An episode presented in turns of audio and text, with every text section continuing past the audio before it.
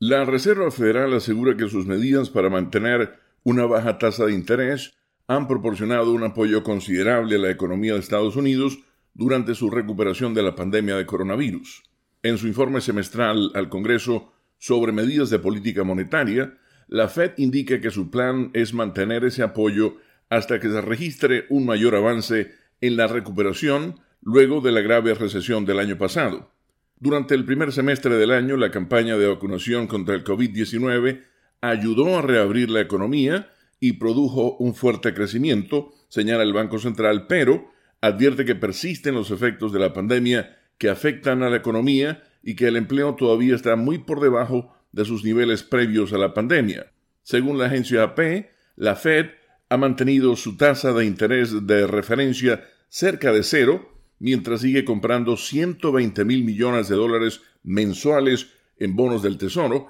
y valores respaldados por hipotecas para mantener bajas las tasas de interés a largo plazo. El presidente de la Reserva Federal, Jerome Powell, declaró ante la Comisión de Servicios Financieros de la Cámara de Representantes y ante la Comisión Bancaria del Senado. Los legisladores quieren saber en detalle cuándo el Banco Central empezará a reducir las compras de bonos y cuándo empezará a elevar las tasas de interés. El informe reitera los términos empleados por la Fed desde el año pasado, al explicar que no prevé volver a elevar las tasas de interés, sino cuando se alcancen sus metas de empleo máximo e inflación. Con la nota económica desde Washington, Leonardo Bonet, Voz de América.